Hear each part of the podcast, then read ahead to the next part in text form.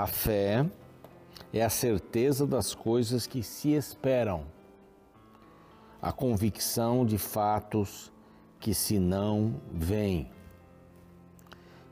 Pois pela fé os antigos obtiveram bom testemunho. Pela fé entendemos que foi o universo formado pela palavra, de maneira que o visível veio a existir das coisas que não aparecem. Hebreus capítulo 11, 1 a 3. Três versos fantásticos que falam sobre as coisas mais importantes: criação, a fé. O que é fé? Fé é exatamente, a gente tem falado aqui, é conhecer a Deus, é confiar em Deus, é se entregar a Deus, sem reservas. Isso é fé. E a fé os antigos obtiveram e pela fé os antigos obtiveram bom testemunho. Bom testemunho. Essa é a descrição da fé. A fé viva traz para outra pessoa, para quem vê, um testemunho extraordinário. Uh, vê Jesus em você. Porque o nosso maior desafio é mostrar Jesus para as pessoas na nossa vida ou em a nossa vida. Não é? Pela fé entendemos que foi o universo formado, pela palavra. Eu não estava lá, mas pela fé acredito. Conhecimento, confiança e entrega. Eu entrego à palavra do Senhor. Eu abro o meu coração e deixo o Senhor falar comigo. Não é convicção da fé, convicção é o maior poder do mundo, a fé. Essa é a palavra de Deus e este aqui é o programa Reavivados por Sua Palavra, aqui da TV Novo Tempo. Nós temos alegria muito grande de poder contar com você todos os dias, às seis da manhã na TV, às onze e meia da noite e às três horas da manhã do outro dia, né? E aí fecha o ciclo, na próxima seis da manhã é o capítulo seguinte e assim por diante. São 1189 capítulos que a gente passa para ganhar toda a Bíblia, para conseguir alcançar toda a Bíblia. E a gente vai fazendo isso, vai passando rápido e a gente nem vê, já estamos aí na segunda é, metade da palavra de Deus e indo para o final de mais uma leitura total, né, de comentários totais de todos os capítulos da Bíblia. Nós estamos no YouTube e eu convido você para se inscrever ali no nosso canal Reavivados por Sua Palavra NT. É muito importante você se inscrever, já estamos chegando a meio milhão, mas mais do que isso, você pode se tornar um missionário, passando para as pessoas, vendo o programa e passando para as pessoas também, para que elas conheçam a esse Cristo vivo maravilhoso que nós temos. Né? Muito bem, nós estamos também no Spotify, no Deezer. Ali nós temos todos os capítulos gravados a partir de Gênesis 1 até o de hoje, o 12 de, de, de Isaías. Estamos também no NT Play, há outros é, conteúdos ali, além dos da televisão. Você pode se deliciar ali com matérias bem legais, bem extraordinárias. E nós queremos uma palavrinha sobre os anjos da esperança. Olha que grupo extraordinário, maravilhoso que tem nos apoiado com suas doações, para que a gente possa pregar o Evangelho em português e espanhol para todo mundo. Se você quiser se inscrever, aqui está um, um WhatsApp. Basta você mandar uma mensagem. Quero saber mais sobre os Anjos da Esperança. Você vai ser bem atendido, tá bom? E quero oferecer para você também, gratuitamente, essa revista aqui, em nome da Rede Novo Tempo, dos Anjos da Esperança a origem de tudo, de onde viemos, de onde viemos. O pastor Michelson Borges é, escreve, é Michelson Borges, né? É isso mesmo. Ele escreve, escreve a palavra aqui. Ele é um pesquisador tremendo. Você vai gostar bastante desse material. Ele é gratuito, vai pelo correio. Você pode mandar aqui pela, por este outro WhatsApp, tá bom? Beleza? Bom, nós vamos para um intervalo e esse intervalo não tem no YouTube, você já vai ver isso aí. E a gente volta, ao voltar nós vamos passar o capítulo 12, é o último capítulo deste bloco grande é, do 7 ao 12, né? Deus está presente, Deus está com a gente. Então a gente volta já já.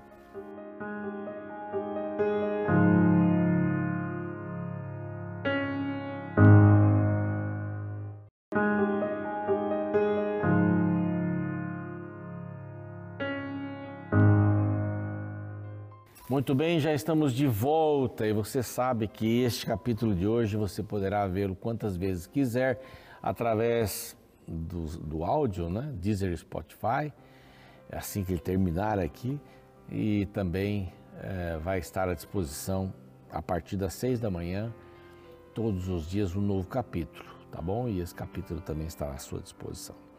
Bom, capítulo 12, mas vamos dar aquele reporte geral, né? É o bloco 2 que estamos vendo aqui. Deus está conosco. Deus está conosco e a, a, são apresentados quatro nomes aqui de circunstâncias.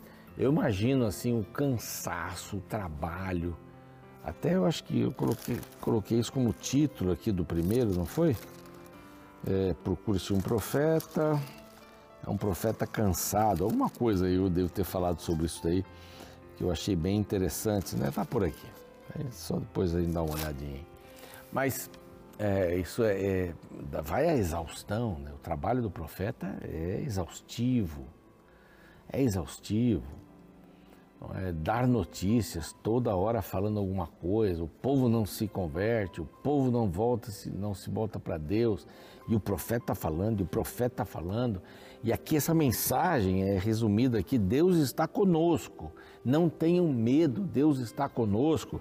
Tem uma promessa aqui para para o Acas, né? Tem a promessa, olha, filho, não se preocupe, não faça aliança com os assírios. Você não precisa sair deste rol aqui. Problemas da vida eu resolvo. Eu sou Deus. Eu tenho essa capacidade. Não, é? busque outra fonte para lhe ajudar sobre esses assuntos espirituais. Não busque outra fonte. É? Só existe essa fonte empresário muito famoso aí e tal, é, pediu que um pastor, um pastor muito querido nosso também aqui, fosse jantar com ele porque ele tinha uma porção de dúvidas. E ele começou o jantar assim, depois o, o pastor me contou, e começou o jantar assim, olha, eu sou não tenho falta de dinheiro, não tenho, mas eu não tenho felicidade, não tenho paz, não tenho alegria. Eu quero que você me fale alguma coisa para me trazer essa paz. Aí então disse que ele começou a pensar, puxa, tem tanta coisa para falar, né? Mas só não me fale de Deus. Não me fale de Deus. Pode falar de tudo, mas. Ele falou assim: olha, é uma incoerência. O senhor sabe que eu sou pastor. E o senhor me convida para falar sobre paz, sobre felicidade. Eu não posso mencionar nada da Bíblia, nada de Deus. Então, acho que o nosso jantar está terminado. E está tá terminado. Tchau, um abraço. Quer dizer, não existe essa é, Deus está conosco, a gente tem, precisa acreditar nisso, né? Ele está, mesmo quando não pareça, Ele está conosco, Ele é o ser, é o ser que salva a nossa vida, é o ser que está ali à disposição. E a primeira palavra é Emmanuel, é Deus conosco. Essa é uma mensagem de esperança. Depois aparece aqui, rápido despojo, presa segura, porque é um aviso de julgamento. Olha, as nações que estão perturbando vão ser julgadas isso vai terminar e vai ser rápido, né? Rápido despojo, né? quer dizer, guerra rápida e presa segura, quer dizer, já já está tudo resolvido. Capítulo 8, capítulo 9, então fala de uma promessa de misericórdia, né? o nascimento do reino do príncipe da paz, mas vai falar sobre uh, Deus julgando os pecados de Israel, de cima. E o capítulo 10, ali na, depois do verso 4, 5, é, Deus julga a Assíria. Assim: Eu usei você, Assíria, para que você repreendesse o meu povo, agora é a sua vez, que você não parou. O rei queria mais, queria mais, queria o mundo. Não, não. Só, só pedi que vocês fizessem uma coisa, que vocês dessem uma lição corretiva no meu povo. Aí vem o verso, no capítulo 11, aliás, muito lindo, é o podemos dizer que é o, é o Isaías 53, né? É o reino por vir. Nós terminamos com a frase: Venha o teu reino. Aqui dá a linhagem, a unção do Messias, o seu governo. Aqui fala dos seus feitos. E finalmente a gente vai para o quarto nome, que é o nome de Isaías. É um cântico de salvação. Esse aqui é baseado na promessa do resgate. Então, assim, eram promessas condicionais. Se o povo cumprisse a parte dele, Deus, lógico, cumpriria a parte dele também. Só que o povo não cumpriu a parte dele. Não. Continuou adorando outros deuses, continuou fazendo uma porção de outras coisas. Uma porção de outras coisas. Então, aqui o canto de louvor pela restauração de Israel é uma, era uma possibilidade. Deus queria que fosse. E se fosse, estaria dentro do curso normal das coisas, do desejo de Deus. Mas Deus não pode mudar o desejo de uma pessoa que não quer. Que não quer. É, vários batismos lá na minha, na minha congregação, na minha comunidade, e eu percebo assim que há pessoas que depois conversam com a gente, pastor, eu não quis me levantar ali na hora do apelo para aceitar a Jesus, mas eu quero dizer que eu estou aceitando aqui agora, e, ou as pessoas dizem, olha, eu, eu, eu vou considerar isso, etc. Sabe, Deus nos convida para aceitarmos a salvação, que é a única fonte que pode nos ajudar. Então, essa, esse cântico de Isaías está baseado na promessa do resgate. Pena que a gente não, não vai cantá-lo aqui agora, né? Até poderíamos, né? Mas se tivesse um apresentador que cantasse, acho que seria bom, né? A palavra-chave deste pequeno capítulo é salvação. Salvação. Então, um cântico, promessa do resgate, da salvação. Lógico, precisaria acontecer algumas coisas aqui. Então vamos ler aqui, é, um, é pequeno, né? Orarás naquele dia, graças te dou a Deus, porque ainda que te iraste contra mim, a tua ira não, a tua ira se retirou, né? Não ficou, se retirou e tu me consolas. Naquele dia, é, é o dia. Naquele dia, várias vezes essa expressão, né? Orarás naquele dia, ah, o dia em que as coisas estarão bem. Graças a Deus.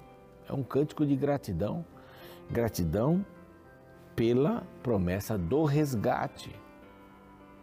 Então é o dia do resgate. Que poderia ter acontecido ali, nos dias de Israel. Então, porque ainda que te iraste contra mim, a tua ira se retirou e tu me consolas.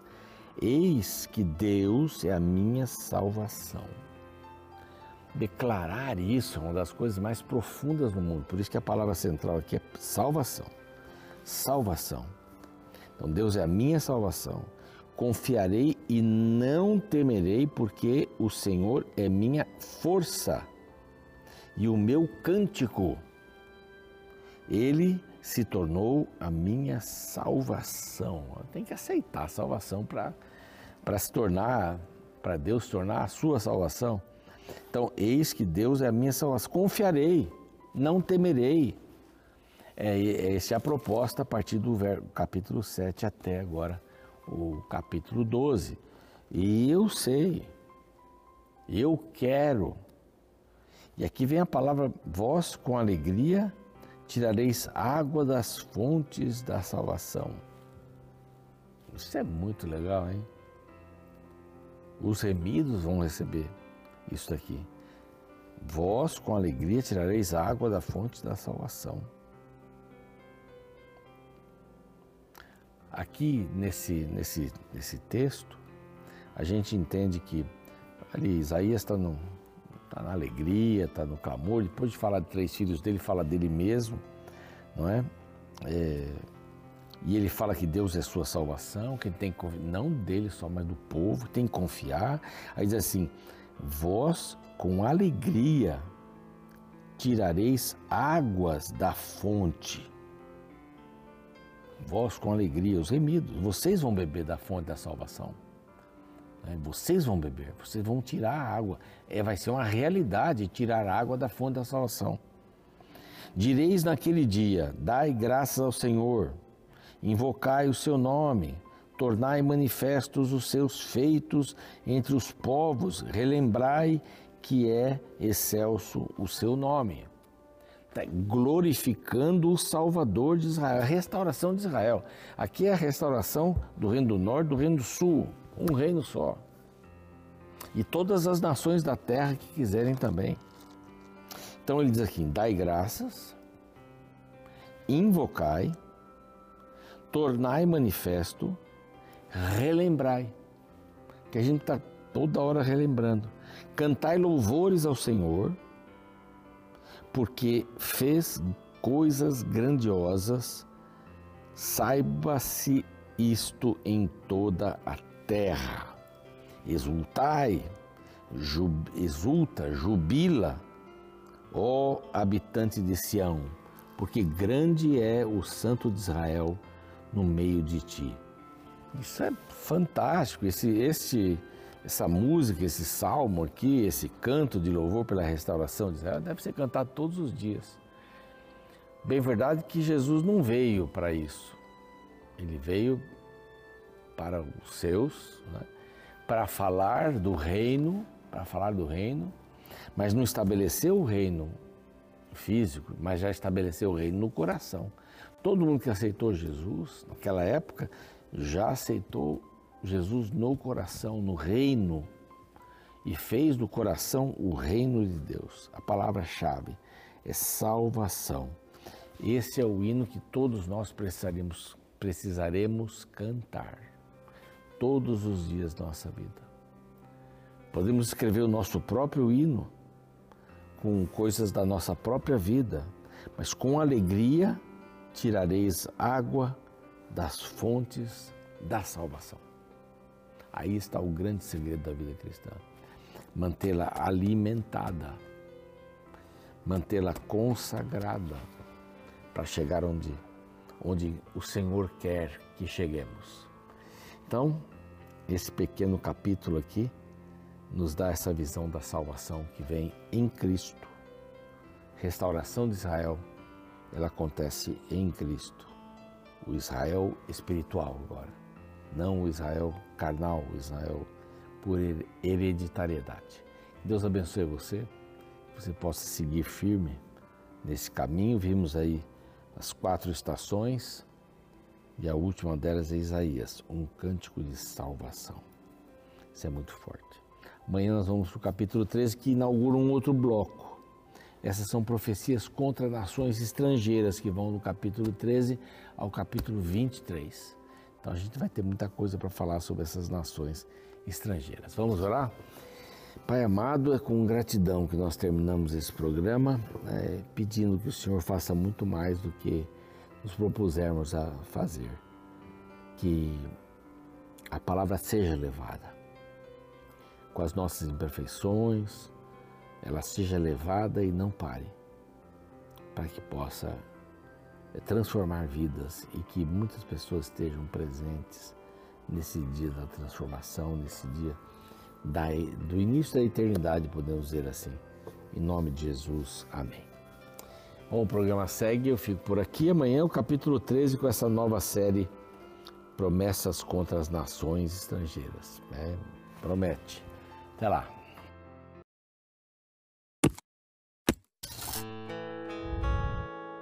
Imagine o seguinte comigo. O homem mais rico e honesto de sua cidade te promete dar um presente de um milhão de reais. Como você se sentiria? Se de fato este homem for rico e honesto, você pode se alegrar mesmo antes de receber o presente, simplesmente porque quem prometeu tem capacidade de cumprir a promessa. Sabe, agora pense na vida espiritual e relembre algumas das muitas promessas maravilhosas que encontramos na Bíblia. Deus prometeu nunca nos abandonar no vale da sombra e da morte. Ele prometeu enviar seus anjos para nos proteger. Ele prometeu nos perdoar de todos os pecados que confessarmos. Agora eu te pergunto: Deus é fiel para cumprir suas promessas? Claro que sim. então nós também podemos nos alegrar antes de as recebê-las, pois quem prometeu certamente cumprirá. No capítulo 12 do livro de Isaías, encontramos uma bela oração de gratidão por algo que ainda não havia acontecido. Este texto encerra a primeira sessão do livro. O contexto do capítulo é interessante, pois foi escrito antes da destruição de Jerusalém. Porém, o profeta olha para além. Ele enxerga um futuro no qual sua terra seria restaurada. Vós, com alegria, tirareis água das fontes da salvação. Direi naquele dia: Dai graças ao Senhor, invocai o seu nome, tornai manifestos os seus feitos entre os povos. Relembrai que é excelso o seu nome. Cantai louvores ao Senhor, porque fez coisas grandiosas. Saiba-se isto em toda a terra. Perceba como que Isaías declara uma profecia revelando algo que aconteceria no futuro. Porém, diante da promessa, ele convida o povo a já louvar no presente. Ou seja, celebrar antes de receber, pois quem prometeu certamente cumprirá. Isso é fé. É alegrar-se mesmo antes de ver a bênção. É por isso que o interessante pensamento declara: no dicionário de Deus, a gratidão vem antes da bênção.